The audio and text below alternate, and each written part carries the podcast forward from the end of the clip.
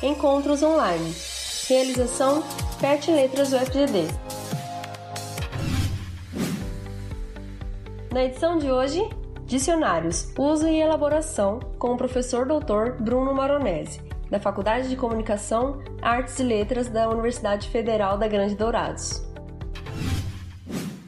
O professor Bruno tem graduação em Linguística Português pela Universidade de São Paulo. Tem mestrado em Filologia e Língua Portuguesa pela Universidade de São Paulo. Doutorado em Filologia e Língua Portuguesa também pela Universidade de São Paulo. Seu pós-doutorado também pela Universidade de São Paulo. Desde 2011, é professor da Universidade Federal da Grande Dourados, tem experiência na área de linguística, com ênfase em lexicologia, morfologia, atuando principalmente nos seguintes temas: neologia, neologismo, morfologia, formação de palavras e também de derivação sufixal. Eu desejo que todos nós tenhamos um ótimo encontro e agora eu passo a palavra para o professor Bruno. Obrigado, Luiz. É, eu vou começar a minha fala falando então o que, que é um dicionário. E aí eu fui, eu resolvi perguntar para um próprio dicionário o que, que o próprio dicionário diz dele, né? Buscar a palavra dicionário no dicionário WISE e fui encontrar então a seguinte definição. Aparece lá substantivo masculino, aí na primeira acepção aparece lá na rubrica lexicologia, né? Compilação completa ou parcial das unidades léxicas de uma língua, palavras, locuções, afixos, etc, ou de certas categorias específicas suas, organizadas numa ordem convencional, geralmente alfabética, que pode fornecer além das definições informações sobre sinônimos, antônimos, ortografia, pronúncia, classe gramatical, etimologia, etc., ou pelo menos alguns desses elementos e aí ele acrescenta entre colchetes, né? A tipologia dos dicionários é bastante variada. Os mais correntes são aqueles em que os sentidos das palavras de uma língua ou dialeto são dados em outra língua ou em mais de uma, e aqueles em que as palavras de uma língua são definidas por meio da mesma língua, certo? Então eu vou pegar cada uma das partes dessa definição e a gente vai entender o que, que o que, que ela está dizendo para nós. Então, eu separei em quatro partes, né? Em primeiro lugar, uma compilação completa ou parcial das unidades léxicas de uma língua. Em segundo, organizados numa ordem convencionada. Em terceiro, pode fornecer, além das definições, outras informações aí. E quatro, essa questão da tipologia dos dicionários. Então, vamos ver cada uma dessas partes. Em relação a uma compilação completa ou parcial das unidades léxicas de uma língua ou de certas categorias específicas suas, pensar nesse sentido, né, no dicionário de língua geral, ou também chamado de dicionário geral, que é um dicionário que tenta ser uma compilação completa. Claro, eh, esses dias uma aluna minha veio me perguntar, mas professor, nunca vai ser, né? Não, não dá para ser uma compilação completa porque a língua está sempre criando novas palavras. Eu falei para ela muito bem, você já está entendendo bem qual que é o grande dilema dos dicionaristas, né, dos lexicógrafos, que é justamente essa ideia de que a gente quer que seja uma compilação completa, mas nunca vai ser possível, né? De qualquer forma, o dicionário de língua geral é aquele dicionário que se propõe a ser o mais completo possível, né, nesse sentido. E existe também o dicionário especializado, que pode ser vários, várias categorias de especialização, né? A gente pode pensar no dicionário de uma ciência ou técnica, então falar em dicionário da medicina, dicionário do direito, etc.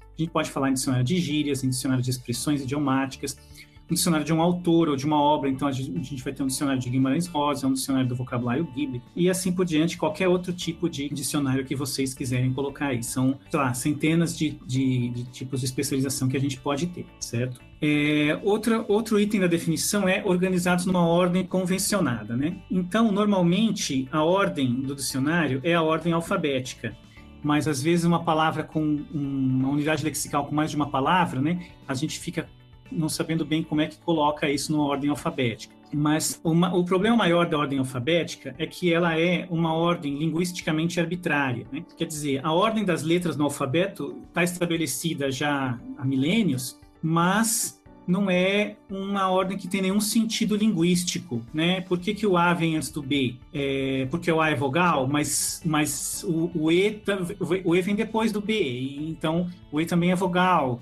E você vai ver, ah, mas é porque uma letra é mais comum que a outra, né? Não, não tem nenhum sentido, porque você vai ver a letra P, que é uma letra muito comum na língua portuguesa, ela vem é, mais para o final. A letra S e a letra R são letras muito comuns, vem mais para o final.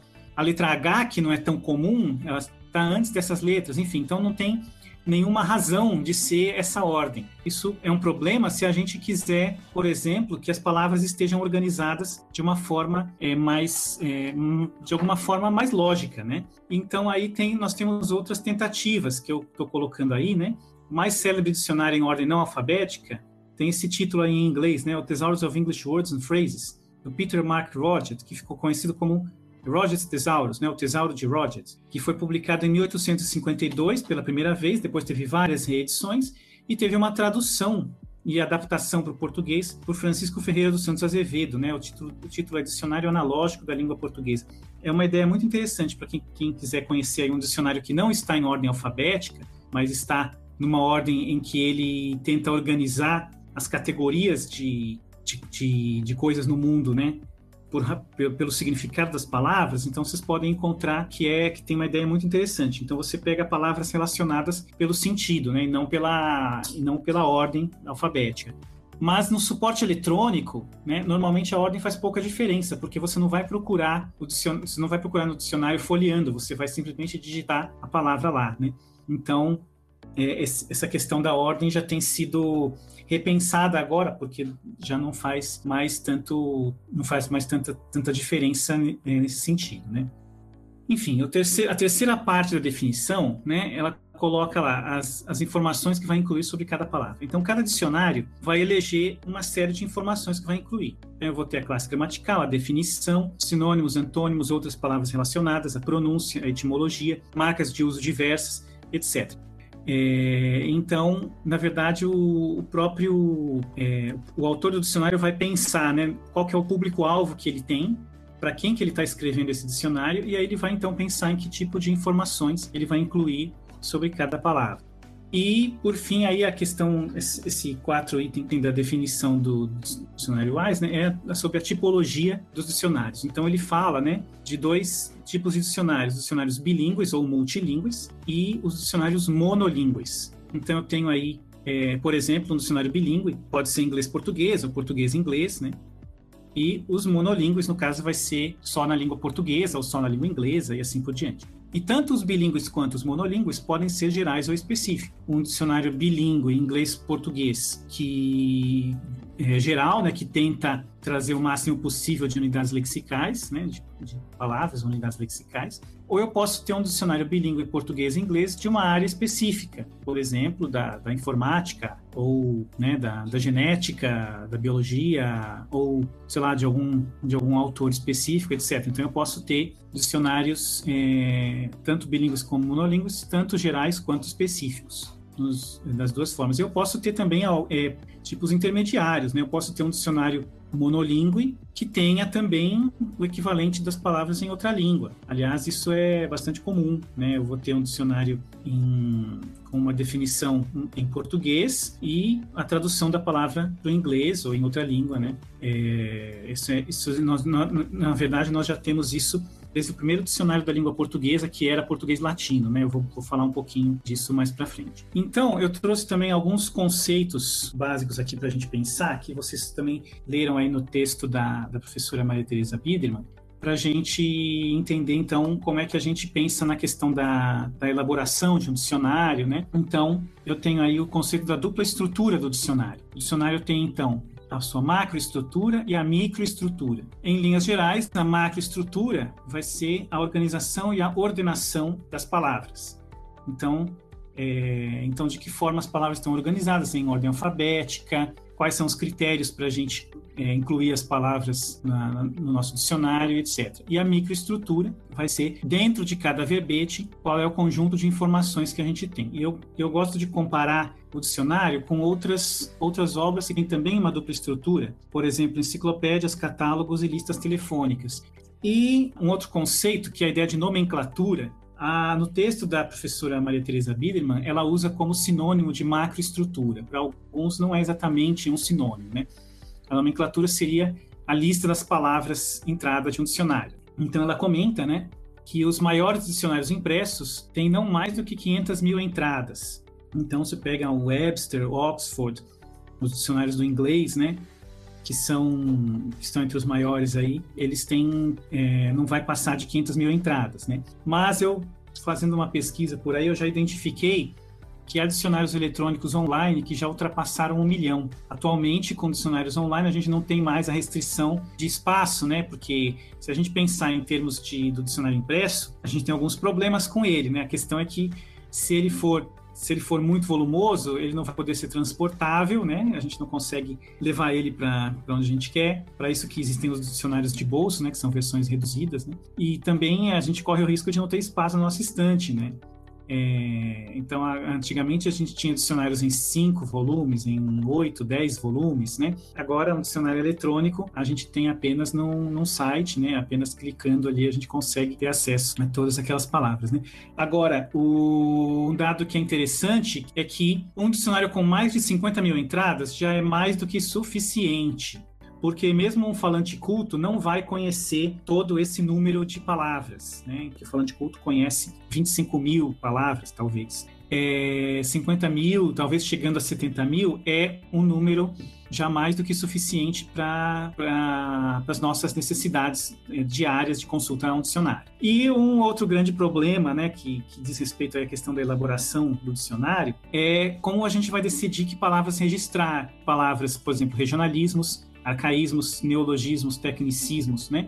O que seria isso, né? Um regionalismo, ah, se eu quero fazer um dicionário geral da língua portuguesa, eu realmente preciso incluir aquela palavra que é usada apenas numa região específica? Eu tenho que tomar essa decisão. Eu posso incluir porque, a, porque as pessoas de outra região precisam saber o que ela significa, ou eu posso pensar, não vou incluir para não ocupar espaço, porque poucas pessoas vão realmente precisar dessa palavra. A mesma coisa vai acontecer com arcaísmos, né?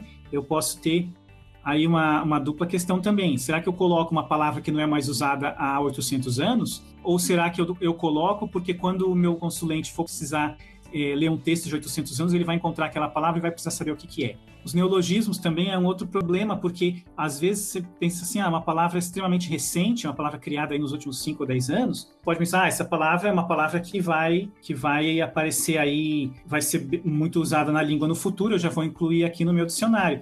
Mas, de repente, aquela palavra, por alguma razão que, que escapa a, ao nosso conhecimento, né, a palavra desaparece, ela deixa de ser usada. Então a gente tem palavras, tem neologismos que foram usados aí durante um período, durante um período de um ou dois anos e desapareceram. Né? Os tecnicismos, quer dizer, palavras usadas especificamente numa área, né? Então eu vou pôr aí, vou registrar realmente as palavras, é, termos médicos, que, que, só um médico talvez precisaria conhecer? É, ou será que eu devo, devo colocar para que as pessoas não médicas, as pessoas comuns não médicas, é, possam conhecer também o significado daquela palavra que os médicos estão usando, né? São decisões que a gente precisa tomar na hora de, de elaborar um dicionário. Então, o que, é um verbete de dicionário? Né? O verbete de dicionário é cada, uma dessas, cada um desses trechos né, que contém as informações sobre uma palavra. Esse trecho a gente chama de verbete. É, e dentro do verbete eu tenho a palavra que é a, a entrada do verbete. É importante a gente entender que quando a gente vai procurar a palavra no dicionário, a gente vai encontrar palavra na sua forma lematizada. Por que, que eu procuro o verbo flutuar e não procuro, não procuro ah, flutuava, ou flutuei, ou flutuarei, nenhuma outra forma conjugada? Por quê? Olha, porque exatamente eu não sei. Né? O que eu sei é que existe uma tradição de que na língua portuguesa é o infinitivo a forma do verbo que é escolhida. Tem razões para ser o infinitivo, é verdade, né? Tem razões, porque pelo infinitivo identifica de que forma vai ser conjugado, né? Se eu colocar só flutuo com o no final, né? Flutuo, eu não vou identificar se é um verbo da primeira, segunda ou terceira conjugação, mas se eu colocar flutuar, eu já vou identificar que é da primeira conjugação.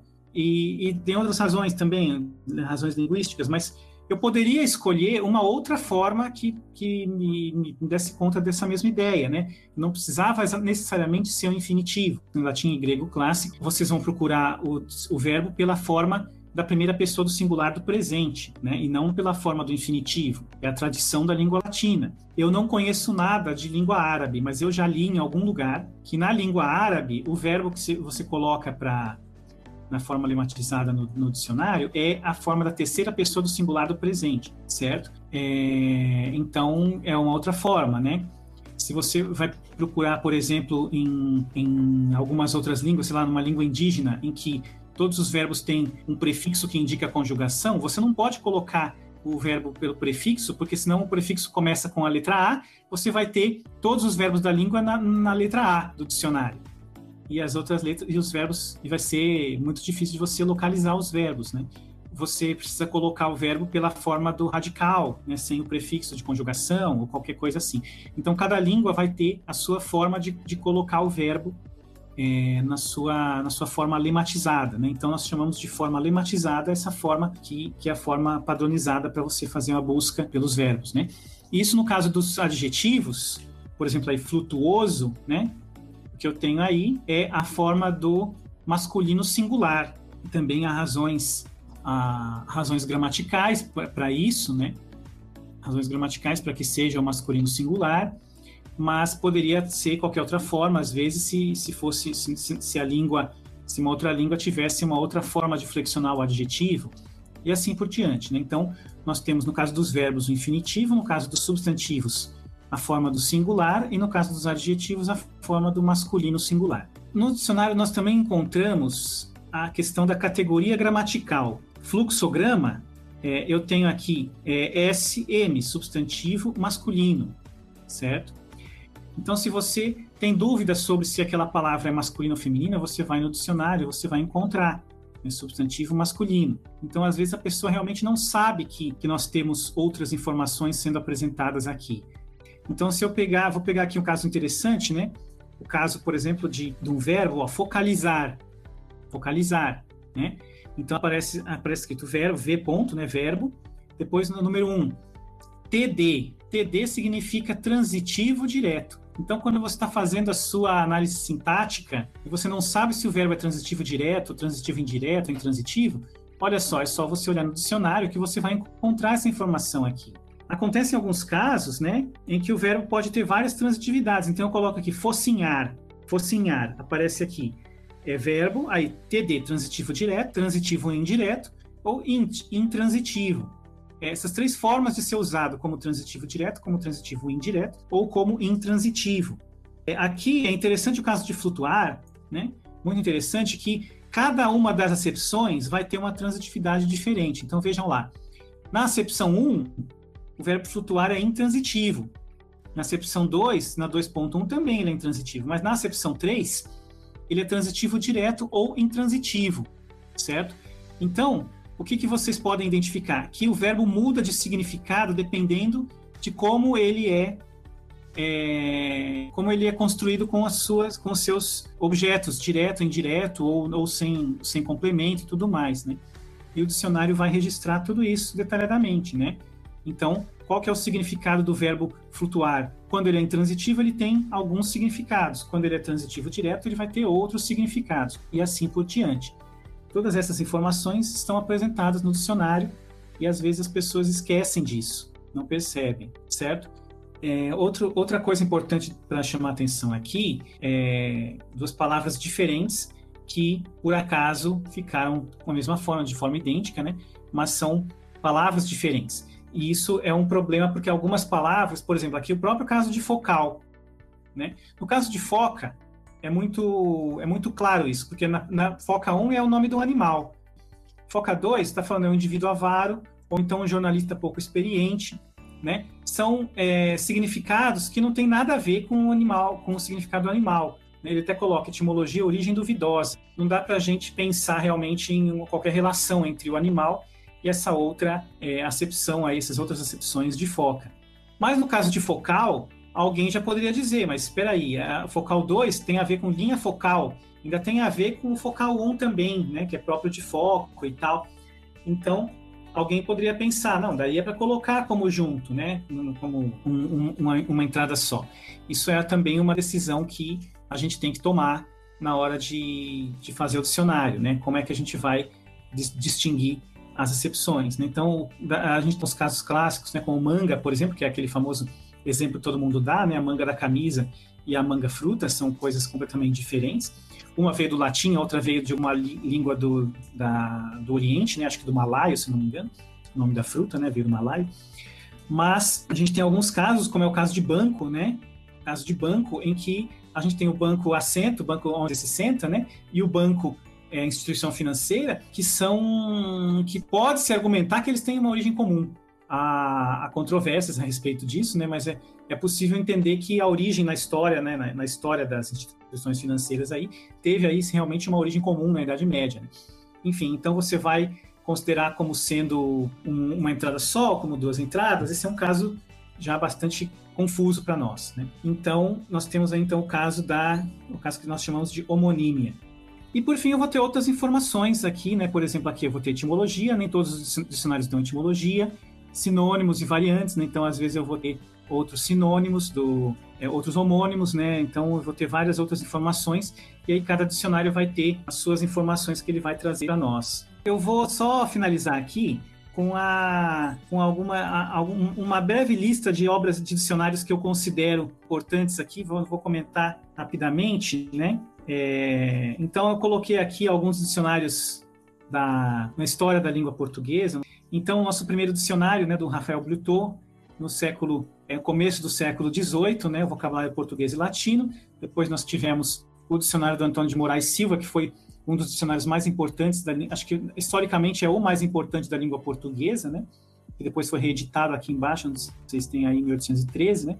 Que teve 10 edições até 1959. É o maior dicionário da língua portuguesa já editado, mas ele não é mais reeditado, né? Então, bom, nós tivemos outros aí ao longo do, do século XIX, século XX, e é, já mais recentemente, então, são esses os dicionários que nós temos é, atualmente. Ah, esqueci dicionário aqui, o Francisco Caldas Aulete. Ele é reeditado até hoje e é um dos maiores, mais importantes também. Ele teve a primeira edição em 1881 e continua sendo reeditado com versão online, né? E os outros mais recentes, então nós temos o famoso dicionário Aurélio, né, que foi durante muito tempo o, um dos, o mais importante dicionário, né, da, é, mais, mais importante dicionário em, em edição, né, que estava em edição. Né. Depois nós tivemos o Michaelis, o Dicionário da Língua Portuguesa da, da, Academia de Ciências de Lisboa, o Dicionário AIS da Língua Portuguesa, que é esse que eu trouxe os exemplos, o Dicionário Unesp, que eu coloquei aqui também porque é um dos, é, talvez o primeiro grande dicionário feito segundo princípios propriamente da linguística científica. Né?